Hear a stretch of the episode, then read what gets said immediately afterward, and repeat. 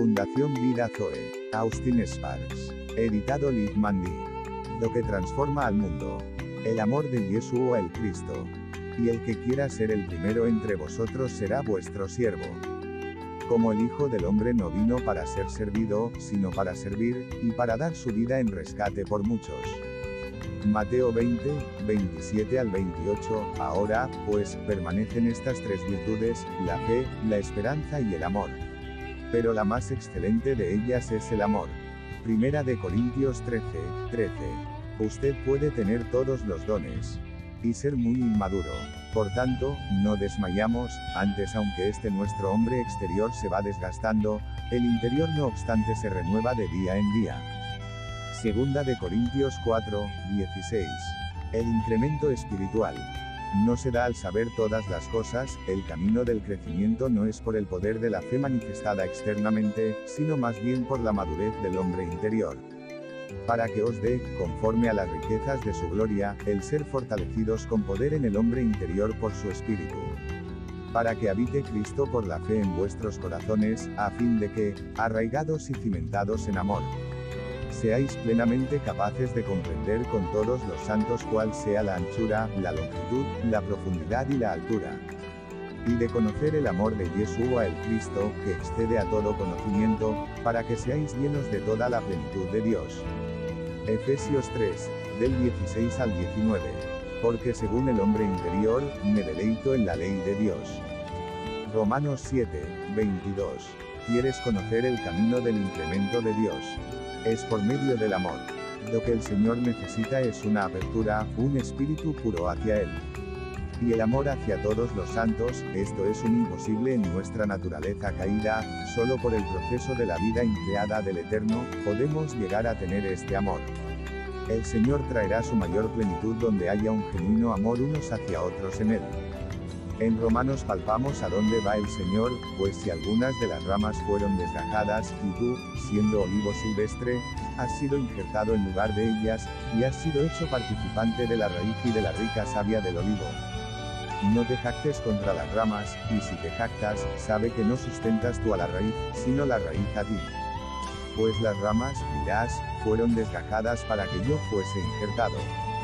Porque si tú fuiste cortado del que por naturaleza es olivo silvestre, y contra naturaleza fuiste injertado en el buen olivo, cuanto más estos, que son las ramas naturales, serán injertados en su propio olivo.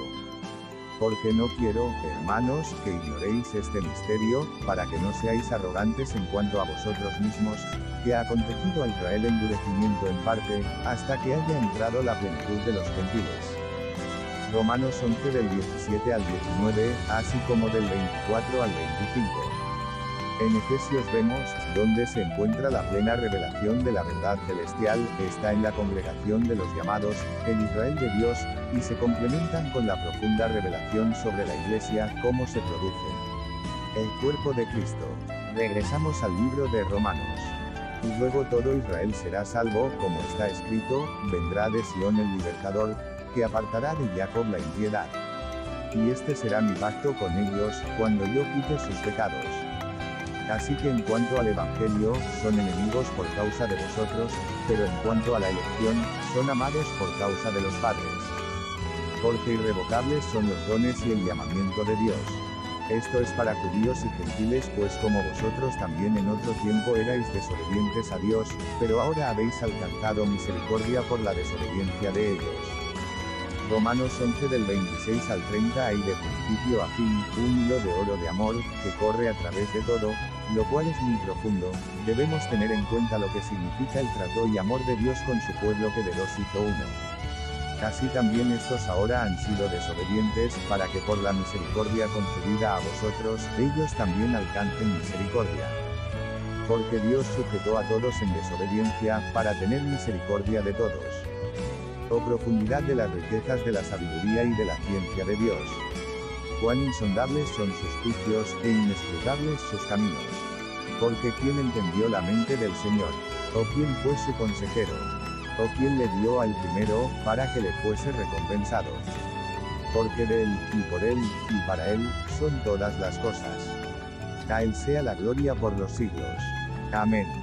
Romanos 11, del 31 al 36. Cuando ya hemos visto que Dios no hace acepción de persona, vayamos al amor de Yeshua el Mesías. Pablo testifica, este capítulo 13 de Primera de Corintios. Es el gran capítulo del amor en toda la escritura profética, y se coloca a un lado de todos los dones. Es decir, el amor de Dios en Cristo lo es todo. El amor es la auténtica espiritualidad. Si el amor es la auténtica espiritualidad, si tenemos toda la fe de mover montañas y no tenemos amor nada somos. El amor es el más difícil y el más grande de todos los dones. No tenemos con ustedes ninguna clase de reserva, son ustedes quienes tienen reservas. Segunda de Corintios 6, 12. Ustedes están tan estrechos, tan limitados, como una tapia cerrada, reprimidos, hacinados. Nuestro corazón está agrandado, ustedes no, están estrechos en nosotros. La medida de nuestra vida espiritual no es mayor que la de nuestro corazón. Esta verdad es una verdad que constriñe cada día en nuestro caminar con el Señor. El conocimiento que está en nuestra cabeza, o pensamiento, no es la medida de nuestra espiritualidad. El camino para su liberación, su emancipación, su crecimiento, su abundancia, es el camino del corazón. Sí hermanos, esto es lo que escuchas, el camino del corazón. La espiritualidad no es llegar a un acuerdo mental sobre las cosas establecidas en la palabra, es la fusión de un corazón con Dios, y si el Señor permite con otro, como un solo espíritu y con todos los santos. En esto se resume la ley y los profetas. El diablo ha encerrado a muchos hijos de Dios como en un cuarto acolchado en sus propias limitaciones, ha congelado su amor entre ellos y con otros hijos de Dios. En resumen, es a través del incremento del amor. Y debemos permanecer firmes hasta que estemos ahí. Simplificando. La verdadera espiritualidad es la medida del amor de Dios, derramado en el corazón del hombre. Todos los apoyos espirituales se levantan del amor a Dios y del amor al prójimo como a ti mismo. No es el poder, ni del conocimiento, ni de diferentes dones. Si yo hablase lenguas humanas y angélicas, y no tengo amor, vengo a ser como metal que resuena, o címbalo que retiñe. Y si tuviese profecía, y entendiese todos los misterios y toda ciencia, y si tuviese toda la fe, de tal manera que trasladase los montes, y no tengo amor, nada soy. Y si repartiese todos mis bienes para dar de comer a los pobres, y si entregase mi cuerpo para ser quemado, y no tengo amor, de nada me sirve. El amor es sufrido, es benigno, el amor no tiene envidia, el amor no es jactancioso, no se envanece.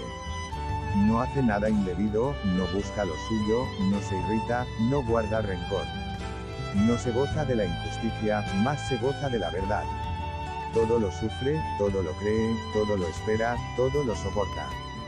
El amor nunca deja de ser, pero las profecías se acabarán, y cesarán las lenguas, y la ciencia acabará.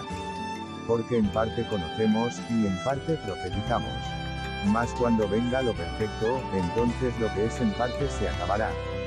Cuando yo era niño, hablaba como niño, pensaba como niño, juzgaba como niño, mas cuando ya fui hombre, dejé lo que era de niño. Ahora vemos por espejo, oscuramente, mas entonces veremos cara a cara.